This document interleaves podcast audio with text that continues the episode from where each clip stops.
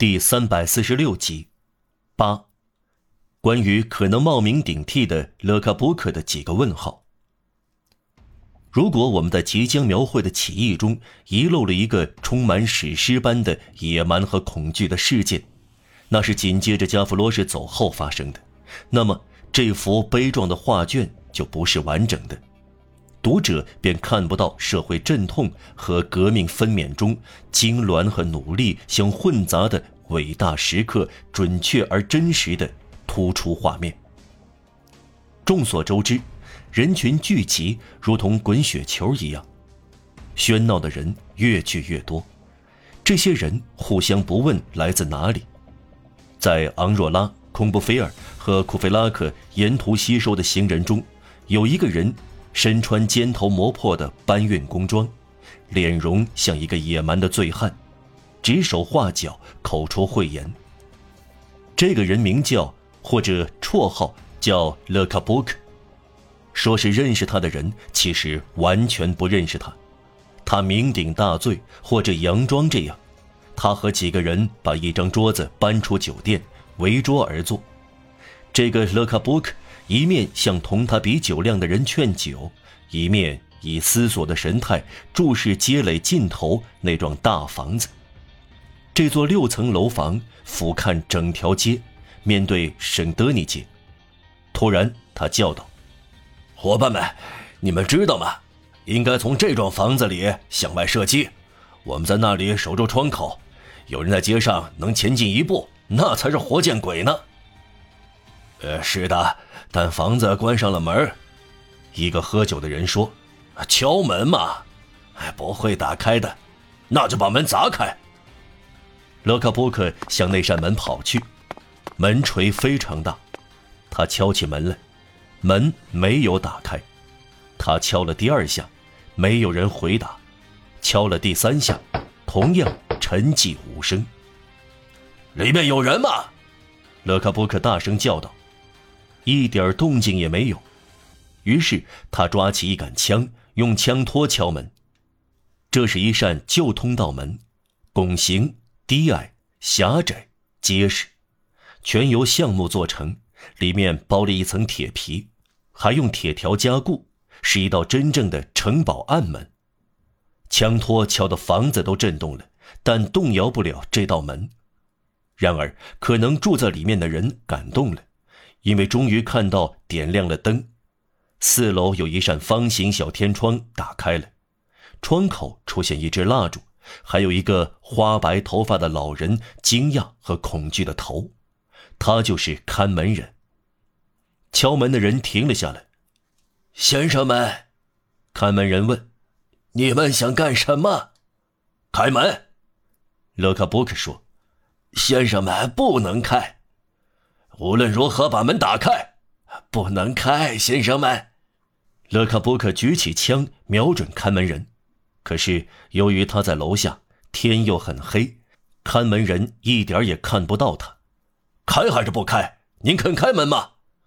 不能开，先生们。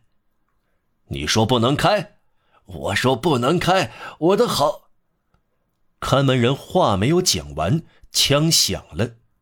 子弹从他的下颚进去，穿过颈动脉，再从颈背穿出来。老人倒了下来，连气也没有出一声。蜡烛掉下来，熄灭了。只见窗沿上搁着一只一动不动的头，一缕白烟升向屋顶。哎呀，勒克波克说，让枪托掉在地上。他刚说出这个字，就感到一只手像鹰爪那样重重地落在他的肩上。他听到一个声音对他说：“跪下。”凶手回过身来，看到昂若拉苍白冷冰冰的脸出现在面前。昂若拉手里拿着一支手枪。听到枪响，他跑了过来。他用左手抓住勒卡波克的衣领、罩衫、衬衣和背带。跪下。他再说一遍，这个二十岁的瘦弱青年以威严的动作，像折芦苇一样，把矮壮结实的脚夫压下去，让他跪在泥地里。勒克波克想抵抗，但他似乎被一只超人的手抓住了。昂若拉脸色苍白，衣领敞开，头发凌乱，一张女性的面孔，此刻有一种难以言表的古代忒弥斯的模样。他的鼻孔鼓胀，低垂的眼睛给他希腊式的无情侧面以一种愤怒和圣洁的表情。从古代社会的角度看，这种表情适合正义。街垒上的人都跑来了。大家隔开一段距离，围成一圈，面对即将看到的事，感到说不出一句话来。勒卡布克屈服了，不再挣扎，浑身颤抖。昂若拉松开他，掏出怀表。定一下神吧，他说：“祈祷或者静思，你有一分钟。”饶命啊！凶手喃喃地说，然后他垂下头来。咒骂了几句，但听不清楚。昂若拉目光不离开表，他等一分钟过去，然后把表放回背心兜里。做完后，他揪住勒卡波克的头发，勒克波克跪着，蜷缩成一团，哀嚎着。昂若拉把手枪顶在他的耳朵上。这些勇敢的人平静地投入到这场最惨烈的冒险里，这时却有许多人。别转头去。只听到枪响，凶手额角朝前倒在地上。昂若拉挺起胸来，自信而严峻的目光扫视四周，然后他用脚推了推尸体，说道：“扔到外面去。”坏蛋咽气时还做了机械的最后挣扎，动了几下。有三个人把他的尸体抬了起来，越过小街垒，扔到蒙德图小巷。昂若拉一动不动地沉思默想，说不清的庄严和黑暗，慢慢的在他可怕的静默上面扩展开来。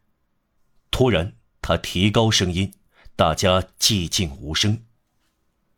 公民们，昂若拉说：“这个家伙所做的事是令人厌恶的，而我所做的事是可怕的。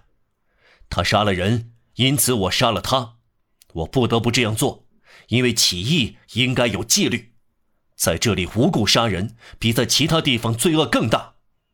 我们受到革命的监督，我们是共和国的教士，我们要为责任做出牺牲，不应让人有机可乘，污蔑我们的战斗。因此，我判决和处死了这个人。至于我迫不得已这样做，却又深恶痛绝，我同样审判了自己。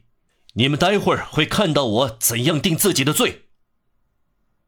听到这番话的人不寒而栗。我们和你共命运，孔布菲尔叫道。好的，昂若拉又说。再说几句，处决这个人，我是服从需要，但是需要是旧世界的一个魔鬼，需要名叫命运。然而进步的法则是魔鬼在天使面前消失，命运在博爱面前烟消云散。现在不是说出爱这个字的好时机。没关系，我还是说出来了。我赞美他，爱，你是未来，死亡，我利用你，但我憎恨你。公民们，未来将没有黑暗，没有雷霆，没有凶残的愚昧，也没有血腥的报复。由于再没有撒旦，也没有大天使米歇尔，未来不会有杀人，大地将阳光普照，人类信奉博爱。公民们。一切充满和睦、和谐、智慧、欢乐和生命的一天将会到来，这一天将会到来，正是为了他的到来，我们才前赴后继。昂若拉住了声，她处女般的嘴唇闭上了。她站在他刚才见血杀人的地方，好半晌纹丝不动。他呆定的目光使周围的人低声议论起来。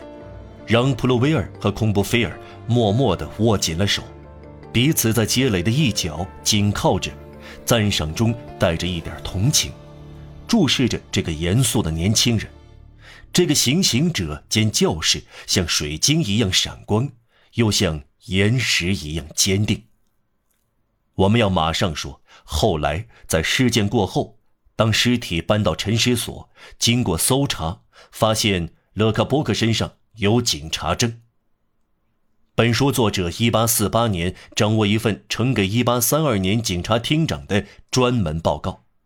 还要补充说明，要是相信可能很有根据的警方的奇特惯例，勒卡布克就是克拉克苏。事实是，勒卡布克死后也就不再是克拉克苏了。克拉克苏没有留下任何踪迹，他似乎化为乌有了。他的身世一团漆黑，他的结局隐没在黑暗中。当库菲拉克在街垒中又看到早上在他的驻地求见玛丽·斯的那个小青年时，所有的起义者目睹这件惨案如此迅速的审理，如此迅速的了结，还处在激动之中。这个小伙子看来很大胆，无忧无虑，夜里来同起义者会合了。